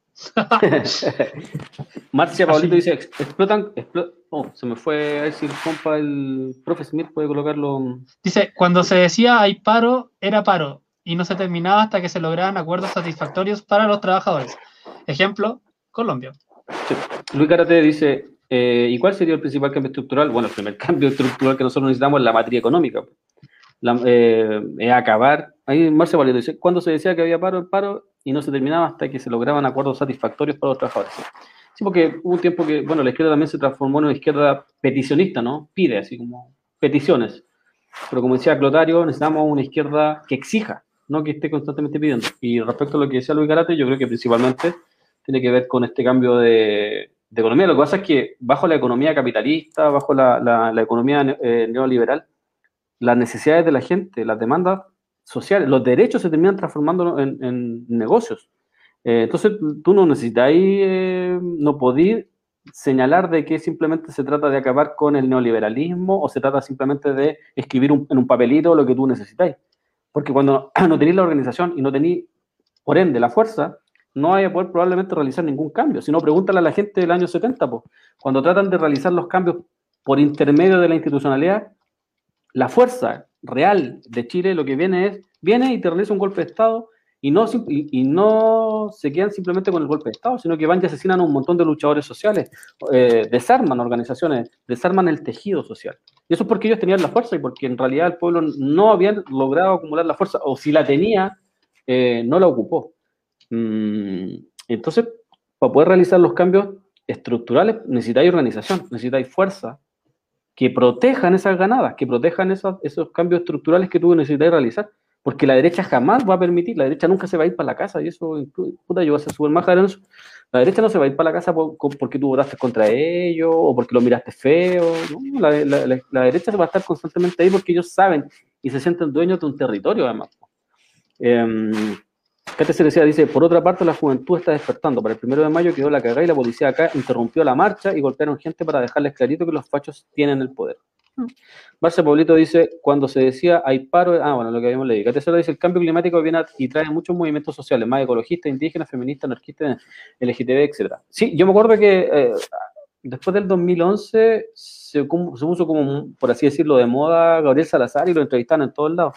Y yo me acuerdo que siempre le preguntaban por dónde él creía que iban a explotar eh, los movimientos populares, todos estos movimientos topos que le dicen, que vienen por abajo, silenciosos y de repente explotan. Y decía... Mm, y él decía que por el olor, y, eh, lo que hablaba por, por, lo ambiental, por el olor, por los vertederos, por, por esto constante, porque eso, eso va a golpear a la gente muy eh, fuerte. Alejandro Pino dice, debemos volver a la verdadera economía, la que idearon los griegos, oikos, casa, norma, norma, la norma de hogar, cuidar el hogar, no destruirla, como hace el neoliberalismo. Y Marce Pablito dice, ¿sería el subcomandante Marco? ¿La entrevista? Eh, no creo porque está retirado. Eh, la CUT ya murió con Clotario Sí, la CUT es un ícono del siglo pasado que, como dicen por ahí, murió con Clotario. Después fue un mero negocio nomás y un mero brazo de los gobiernos de turno. ¿Cómo? Eh, no, ¿y Bárbara Figueroa? Ah, verdad, o sea, nuestra ¿No le dieron un premio en no sé dónde? En, ah, ¿verdad? en Suiza. Ah, sí, pues le dieron un premio porque ella fue la que impulsó la revuelta en Chile. Ella fue la que ideó todo esto para que le dieron plata, ¿te acordáis? Maduro. No, sí, pues le dieron plata con el premio, pues, ¿Y qué hicieron con la plata? Ollas comunes. Sí, claro, ollas comunes. tiene, que salir, tiene que salir a comer con Juan Pablo Suárez, su amigo. Em, y bueno, eso sería un abrazo a todos. Yo me, eh, ya nos pasamos caleta, supuestamente íbamos a hacer una hora, ya, ya. Siempre decimos lo mismo. ¿Lleváis, ¿Lleváis tres horas hablando? Sí, se hablé caleta, después me siento culpable, man. después me siento culpable. Después no, tengo no, no a nadie. No, y después tú me decís, ah, la lata, la gente se aburre. Se, tenía fuerza y esa fuerza se perdió junto a Manuel Bustos cuando falleció. Yo creo que se perdió La Q debe ser botín del PC ahora, es del PC, la misma web. Y Glutario decía, porque Glutario decía, no puede pertenecer a los partidos políticos, nunca, porque si no la, van a, va a ser un, va a ser un instrumento, la Q se va a transformar en un instrumento, y es por eso que él en el 61 se termina yendo de, la CUT porque entendió de que la CUT se iba a transformar en un instrumento de los partidos políticos, independiente que fueran incluso afines a él. Pero, no, pero la CUT ya no iba a servir para el objetivo que él buscaba, que era el que los trabajadores llegaran al poder. Eso, un saludo, Ren, un abrazo gigante, saludos por allá.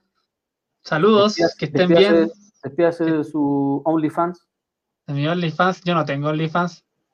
No, yo lo descubrí hace como una semana y, decía, y toda la gente con OnlyFans está aquí. Dije, ¿qué es esa wea? Fui la ¿No cachai qué? No, no cachaba. Ah. Que en realidad no me importa nada. La, no hacer, podríamos hacer un OnlyFans para que transmitir por la radio ahí. Ahí estamos, Twitch, YouTube. Pero bailar, po. No, no es necesario. ¿No es necesario bailar? No. Buena idea. Vamos, vamos a pedirle a, nuestro, a nuestro ingeniero que, que desarrolle una plataforma ahí en OnlyFans. Exacto. Para salir por Restream. Un abrazo a Alejandro Pino, a Franco Villalobos, a Luis Gárate, a Katia Cereceda, a Alejandro Pino, a la Marcia Pablito, a la Epifanía, al Peuma, se me olvida, a la Renata Brown, a todos los que estuvieron ahí, al, Harrison Ford que estaba ahí escribiendo al principio. OnlyFans, onda la, cosa, la cosa nuestra con membresía. Ah, como. Claro, Elise disforrado. Oye, ese weón de Mirko Macari, weón. Ya, vámonos luego. ¿Para qué hablar de su chanta? chao. Yo dije, yo dije lo que iba a pasar. Yo solo sé. Mario Gutiérrez, un OnlyFans con cara a descubierta del capucha. Se le hace, se le hace. Se le hace al capucha. De hecho, en algún momento cuando queramos... Es que es como nuestro calcetín No, mira, cuando-. Claro, cuando ya nadie siga la, ra- la radio, ahí voy a, voy a- voy a hacer un like con mi, de- de- mostrando mi, mi identidad real para que haya más seguidores. Ah, ya. la vapeca. La wea, la wea OnlyFans, OnlyFans. Avisen por acá la salida, dice el profe, claro, como nos boicoteaste delante. Pero no importa. Todo tiene. Oye, hay que hablar de los boicots hoy día. Oye, tanto boicot, por Dios santo, ¿no? Ya, vamos a hablar ahí. ¿Boicot? ¿Boicot? Sí. Sí. Que se revele Capucha, dice, grande cabro, saludos, grande saludo a todos los que estuvieron ahí. Capucha, Benjamín Vicuña. Sí, nosotros igual. Sí. Capucha, Benjamín funao Te tienen- sí, po, te fe. No es malo. Dios mío. Y no, y Benjamín Vicuña, weón, puta, podrían haber dicho, no sé. ¿Qué El Brad Pitt chileno, yo soy el Brad Pitt chileno. El Brad Pitt chileno. Hay uno que Pichi- se llama el Brad Pitt argentino, bueno, veanlo. en Sí, Pichintún la radio dice saludos desde Valparaíso, somos una radio independiente, saludos compañeros. Saludos compañeros. Saludos. Esa es la idea, hay que levantar espacio de poder popular en todos los espacios posibles. Solcita Sáez dice, saludos y gracias por iluminar un poco, compañeros desde Curán Lago. Nosotros no iluminamos a nadie. Marcia, Marcia Pablito, él es nuestro, él es nuestro comandante Capucha. Muy bien, Capucha en realidad es Felipe Camiroaga, por eso no puede mostrarse, exacto. Felipe Camiroaga jamás murió, jamás se lo comieron la, la centolla, la centolla no, no. Los camarones. No, como un camarón se va a comer a, a- a Felipito. No No, sé. bueno, malo. No, eran las centollas, eran las cuestiones grandes. Esa weá, porque eso iba a buscar. ¿Tú cachai? Que para eso viajaba para, ir la- para Juan Fernández. pues. Iban a comprar esa weá, se las traían acá y las vendían. Ya. ¿En serio? Sí, ¿Te cachai? Ah, buena. Está buena saberlo. Voy a, voy a hacer un post sobre eso. Mira, y, y la venganza, pues se cayó al mar y se lo comieron. Lo dejaron. Oye, un poco macabra tu historia. ¿eh? ¿En serio? Me estoy. Para me- para unos OnlyFans. Uy, sí, la- y no, y capaz que aparezca en la. ¿Vos cachai que hay una. Es como un partido y es como un campamento que se llama Felipito Camiroaga, ponen en, en Viña del Mar. Parece. Yo, yo he visto las toallas nomás. No, yo he visto, no, he visto- hemos visto Bueno, de los todo. calendarios, Y, y- y no te vais- no se te ocurra nunca irte contra Felipito. Porque, uh, rígido. No, pero era buena persona. Mm, no, no, no era buena persona. No se crean ese cuento, no era buena persona. Nunca lo fue. Ay, pero. Pero Felipito. An- andaba con el hermano de Marcela Cubillos, pues, weón, para todos lados. Chucha. No, el capucha, ¿sabes qué nosotros vamos a decir? Es el capucha, de verdad. Yo creo que deberíamos hacer una pregunta. ¿Quién, es, quién cree usted que, que- que es capucha? Yo creo que nadie. es Michael Jackson, no, que nunca falleció. Elvis Presley. No, eh, ¿cómo se llama? Eh, no, tú soy. A ver, canta, No, yo no canto. Soy malo para cantar. canta querida. Yo creo que sí. ¿Qué quería? No sé. Soy de otra época. Ya, viste, estáis estáis dando a entender de que eres más joven. O más viejo, quizá. Puede ser, puede ser. Ya estamos dando la. Capucha es Paul Walker. Sí, bo, nunca murió en el accidente. Capucha es Américo. Américo. No es Pero Américo es facho. ¿Qué onda? Sudamérico. Eh, ¿Quién podría ser? No sé, Juan. Yo creo que Capucha es Juan Gabriel. Yo estoy seguro que es Juan Gabriel. Igual me parezco. Sí, yo, sí, Sí, yo creo que es Juan Gabriel. Cuando se cae, ahí se hacen el cambio. Cuando se cayó en el escenario, ahí hicieron el cambio. Otro funado. ¿Cuál es, cuál es el otro funado, Renata? Gabriel- con Juan Gabriel no. Ah, Américo, ¿verdad? Es cuando andaba repartiendo cajas de mercadería. ¿Y qué es esto? Yo no lo hago por el gobierno. Andaba repartiendo cajas de mercadería. Marcia Pablito dice: Pensé en alguien de la villa, pero no le faltan palos para ser comandante. no, Solcita sabe, dice: Es el gato Juanito. Por ¿Sí ahí o va. No? Por Sí. ahí va. Sí, Sí, sí. Solcita está ahí tibio, tibio, como decían los viejos antes. Tibio. Eh, sí, por ahí va. Yo creo que yo al principio, siempre, yo juraba al principio que era el calcetín, el calcetín con Rombosman. Después lo confundí con Tulio Triviño. Eh, pero ahora ya voy, estoy porque el gato Juanito. Y el gato Juanito, facho. ¿cuál actor? El gato Juanito. ¿Quién es Facho? 31 minutos, facho. 31 minutos Facho. Sí, bueno. si esa gente tiene el privilegio de vivir en Ñuñoa, puede hacer la distinción. Capucha Raúl Pellegrín. Oh, ahí sí. No. Oye, se parece así. Usa la misma capucha de Raúl Pellegrín. Es la vinculeado, dicen. Pues sale todos los días. Nosotros, esto es nuestro propio Lavín, ¿cachai? Lavín sale todos los días en Canal 13, sale en todos los canales. El capucha nosotros lo tenemos todos los días y no era de la radio, po. Oye, ¿no hablamos de eso? Si yo lo puse, pues ya dije que ella, ella es de la radio. Es No, no, no, pero no hoy día no, íbamos a hablar de Lavín, ¿te acordáis? Íbamos a hablar que Lavín, que el proselitismo, la weá, que, que yo hoy día me enteré que hay un weón que se llama Carlos Maldonado y es, y es candidato a la presidencia. Sí, pues está, está allá en, está en el CERVEL, esperando que los lleguen los del PPD. Oye, la weá penca. ¿Y Triste. es este weón? Es triste, weón. A mí me, me dio igual como pena. Porque, y es por lo único que se hizo conocido. Porque antes nadie, nadie sabía quién era. No, ¿Cachai? Y se tuvo que hacer conocido ahí abajo la lluvia y decía, por favor, que mis amigos lleguen. Ah, que mis amigos lleguen. Y se estaba grabando solo después, ya estoy con el celular solo invitado. llevamos 10 horas esperando. Claro. Porque ellos me prometieron que iban a venir. Entonces yo aquí estoy porque mis compañeros y amigos del PPD, del Partido Socialista, mientras el Partido Socialista estaba meta jarana, meta jalando ahí el, el, el Álvaro Elizalde, meta celebrando con el Aguilera, ah, que había, se había ganado. Eh, estaban esperando ahí que llegara, llegaran a firmarle, llegaran a apoyarlo. A las 12 de la noche. ¿Quién hace un lanzamiento de campaña a las 12 de la noche afuera del server? Toque de queda. Sí. Capucha es Pedro Pascal. Cacha.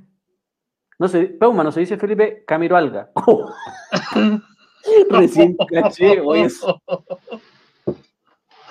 La wea. Oye, nosotros tenemos pura gente cruel aquí. Renata Brown Sí. dice en Es que estos lo- los comunistas son son súper crueles. Imagínate, te mandan al gulag por pensar diferente. Renata Brown dice Camiroaga en estos tiempos todo el rato funado. Sí, es que sí, no, bueno, era mala persona Camiroaga. ¿Vos cacháis que el. ¿Cómo se llama? El hijo de la. de la Raquel Argandoña? El que Eh, se no me acuerdo, pero sí, sí, sí. Ya, po, ese- dicen que ese weón le quemó la casa. Cacha, po. Hoy me estoy poniendo como. Oye, está como la Pamela Giles. No, me estoy poniendo como el gordo pitonizo. Nos, ganamos de- Ay, ¿por nos acabamos de ganar otro enemigo. Iván Naudán dice, Juan Carlos Bodó, que es el Matías del Río de 31 minutos, entero facho. Oye, ese weón. Oye, el weón. Oye, pero, penca, oye, pero el bodó que le da 10 patadas en la raja a Matías del Río. ¿Cómo, ¿Cómo puede haber alguien tan penca como Matías del Río? man? Hasta- ¿Cachas que hasta la Connie Santa María se ve más decente que ayer preguntándole a París, a París, oiga París, eh, pero ¿a quién le preguntaron ustedes? A la mesa experta o a la mesa técnica. Pero si la mesa técnica no existe. El mismo. ¿Cachai? Y ahí y, y Matías del Río cruzado de pierna, mostrando sus calcetines diferentes de colores.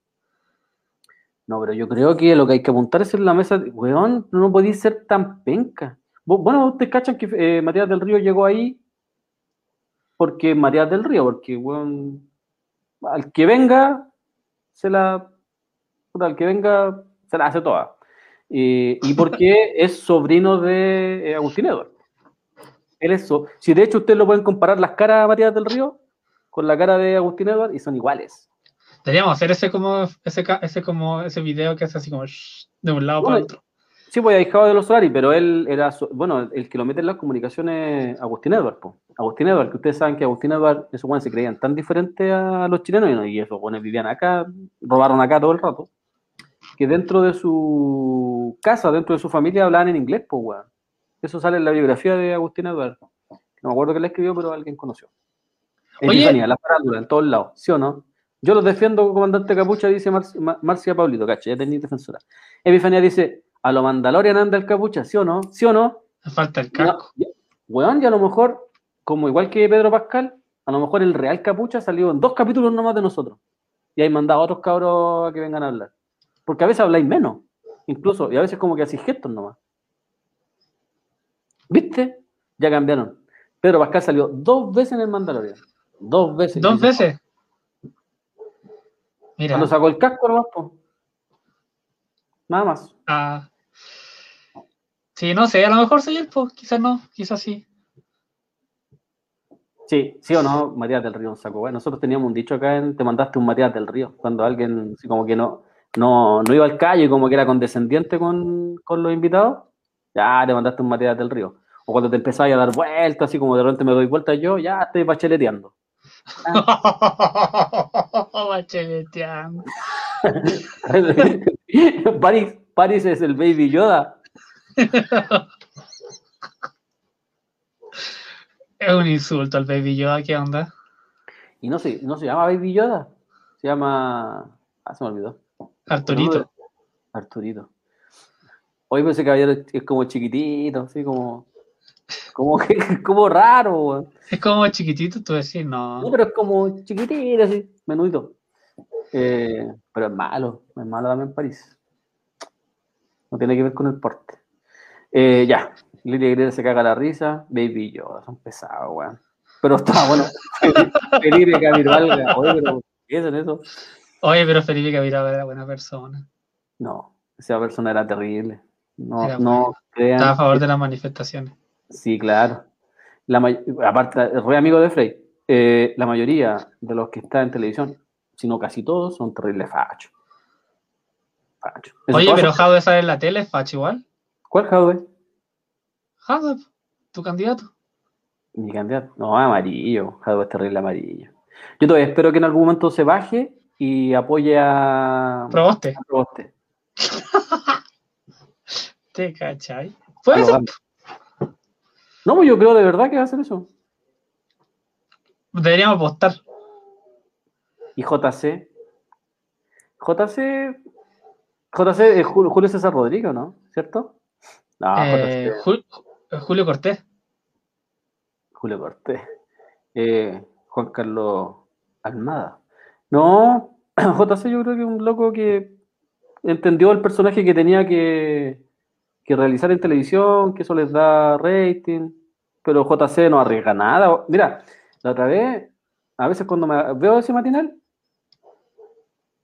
ese loco siempre termina hablando de que hay que ir a votar, que hay que ser decente, que hay que, ¿cachai? Porque eso, porque hay que dialogar. Entonces, loco, y él, yo me imagino que eh, a la hora que se, se tengan que realizar los cambios no se van a realizar nunca, porque estos locos todos apuestan al dialogar, y ese dialogar, eso esa weá de, esa weá, mira, esa weá de dialogar, esa- lo que hay detrás de dialogar es entregarse, pues, si no, no es así como dialogar, dialogar con qué, es como cuando te dicen, no, lo que pasa es que el, em- ahora van a negociar por separado, el trabajador va a negociar directamente con el empresario. ¿A dónde? weón? Tú vayas a, a lo que te den cuando estáis solo. Cuando estáis fuera de un sindicato. Qué malo el profe. Eh, que decir que fue el profe Smith, ¿o ¿no? Sí, pues fue él. El profe Smith dice que JC es el que miraba feo de la televisión. Cacha, po. Estamos con cuestiones superficiales aquí, por encima. Epifanio encima. dice: el Paris es Java. Fran H. Ya. Fran No, H dice, no, spoiler mil, no he terminado la serie. PD, me carga Matías Río, perdón. Tú decís por Pero si no dijiste nada, vos. Chura. No, dije tampoco lo dos veces- lo único que dije es que se, saque- se sacó el casco cuando apareció. Ah, ¿Te imagináis? No, yo no soy mala onda. Me carga la gente esa que hace spoiler, weón. Es que yo lo odio, weón. De verdad que lo odio. Oigan, acá en la radio tenemos un dicho, como cuando tú te mandáis un, un Carlos, un, un spoilazo. Carlos, el Oh. Mr. Spoiler. Pero, fue, pero eso, weón, sin querer, de verdad, yo no lo hago. Eh, Ya, otro spoiler, pégate otro spoiler, para que la gente ya... Oye, sí que hay una serie buena, weón. Buena, pero buena, buena, buena, buena. Que mm, es de la. ¿Cómo se llama la, la, la tipa que. Cacha, yo tengo mi memoria de mierda, tengo que vincular así, es el- la que trabaja en, en el eterno resplandor de una mente sin recuerdo. Chucha, Kate Winslet. La Kate Winslet. Y se sacó una Ah, serie sí. ahora, weón.